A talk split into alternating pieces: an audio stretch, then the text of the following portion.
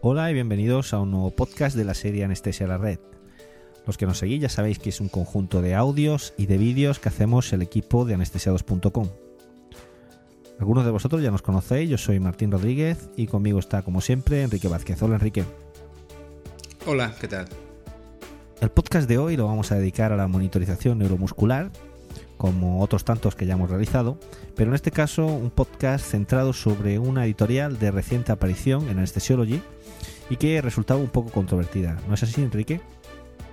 Efectivamente, resultaba controvertido sobre todo para, bueno, para algunos de nosotros que venimos realizando un apostolado de la utilización de la monitorización neuromuscular para evitar el bloqueo residual.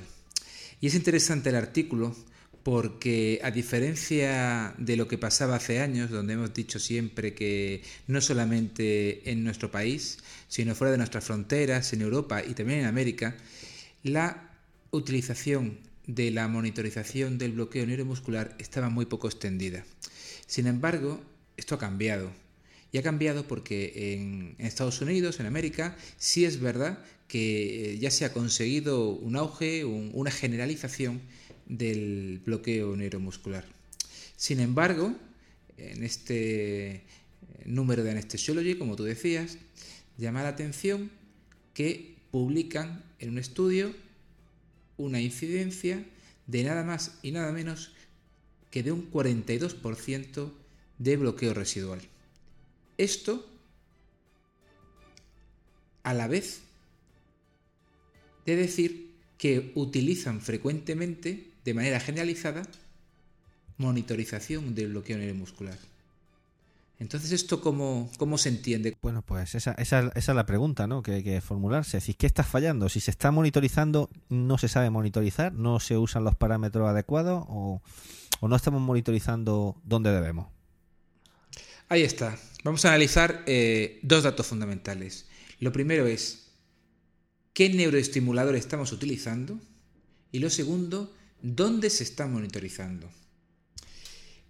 El editorial hace referencia a, un artículo de Thailand del, mismo, número de la revista en los que eh, van a, estudiar eh, a 150 pacientes eh, que son intervenidos bajo anestesia general con bloqueantes neuromusculares y son atendidos por, anestesiólogos o en su caso puede ser por personal de enfermería especializado en anestesia. En cualquier caso son anestesia providers que van a monitorizar de una manera rutinaria el bloqueo neuromuscular. Ellos lo que no van a saber es que en la sala de recuperación a todos esos pacientes se les va a monitorizar el TOF de una, manera cuantitativa en el aductor pólicis. Bien, pues la primera variable importante es que en Estados Unidos, curiosamente, hay una mayoría de profesionales que utilizan neuroestimuladores cualitativos. Y esto es un dato muy importante a la hora de diagnosticar un bloqueo residual, puesto que si eh, habéis eh, escuchado o habéis seguido podcasts anteriores, recordáis que, apuntaba Martín que cuando se utiliza un TOF eh, cualitativo, en el que podemos tocar o ver las cuatro respuestas, en el caso de la mano, a partir de un TOS de 0,4, las cuatro respuestas van a ser iguales. En el caso de la mano, si estamos utilizando una monitorización a nivel del corrugator supercili, pues eh, ese ascenso de la ceja, esa contracción de ese pequeño músculo, también lo vamos a ver igual. Va a ser difícil cuantificar ese TOF a la hora eh, de utilizar un monitor cualitativo. Bien, pues eh, que sepáis que este monitor es mayoría en, Estados Unidos. y se ha visto cómo hay un mayor porcentaje significativo de pacientes que cuando son monitorizados con neuroestimuladores cualitativos tienen una mayor incidencia de de bloqueo residual. Bien, ya has comentado entonces la primera variable. ¿Y cuál sería esa segunda variable que ya nos has adelantado que, fallaría en el tema de la monitorización, por ejemplo, a nivel de Estados Unidos?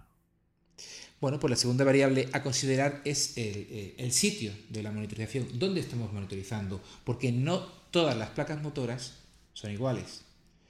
Eh, este artículo hace referencia a la musculatura del ojo. En realidad, eh, la musculatura del ojo debería de, monitorizar el corrugator supercili y no el, músculo orbicular, eh, como, aparecían en los primeros artículos de monitorización neuromuscular. De cualquier manera, de cualquier manera, eh, el mejor método de monitorización es en el aductor pólicis, porque es la placa motora más parecida a la musculatura de la vía aérea superior.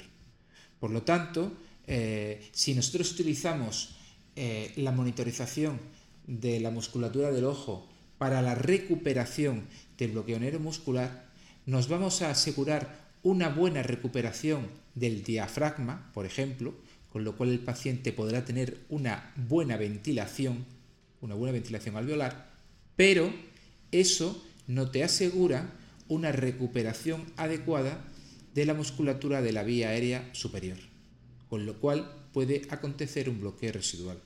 A diferencia de si el sitio de monitorización es en el aductor pólicis, cuya recuperación completa va a suponer una recuperación completa, además de, en el diafragma, también en la musculatura de la vía aérea superior.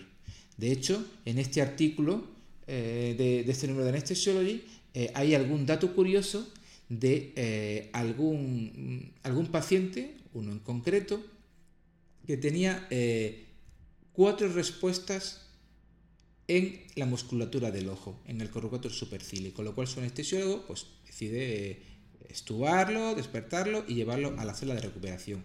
Este paciente en concreto, cuando se le pone el TOF cuantitativo en, en el nervio cubital, tenía cero respuestas.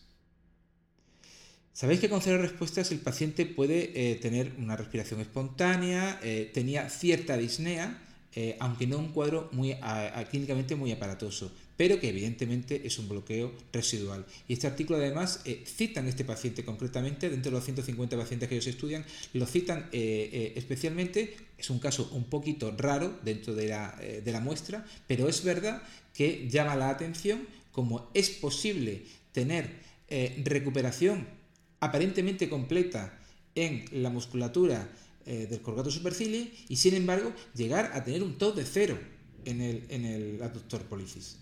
Por tanto, es muy fácil lo que recomienda. Primero, que el neuroestimulador sea cuantitativo, porque las cuatro respuestas que nosotros podemos ver o tocar pueden tener un TOF menor del 0,5. Por tanto, que sea cuantitativo para que podamos obtener el porcentaje del TOF. Y, por supuesto, que el sitio de la monitorización sea en el dedo pulgar, en el aductor pólicis. La única razón, la única razón, el único motivo por el que no lo hagamos así es el desconocimiento de las placas motoras de nuestra anatomía. En el caso de que no podamos por razones eh, de la propia cirugía, inherentes a la cirugía, no podamos monitorizar el aductor pólicis para la recuperación, es adecuado poder monitorizar el bloqueo intraoperatorio en otra placa motora de nuestra anatomía, pero a la hora de revertir y antes de la estudiación del paciente, deberíamos de monitorizar en el aductor pólicis para asegurarnos una recuperación completa del bloqueo neuromuscular. Pues yo creo que ha sido muy conciso, eh, muy claro y evidentemente es una cosa que tenemos que tener en cuenta porque gran parte de nuestras complicaciones vienen derivadas de ese parálisis residual, ese TOF menor de 0,9 que ya hemos comentado en muchas ocasiones. Y bueno, pues con esto, si te parece, nos despedimos hasta el próximo podcast. Pues yo creo que sí, simplemente nada, recordaros lo que, lo que venimos publicado en, el anterior post, que necesitamos simplemente dos cosas, recordar lo primero, una mano y un monitor cuantitativo. Un abrazo para todos. Un abrazo para todos, adiós.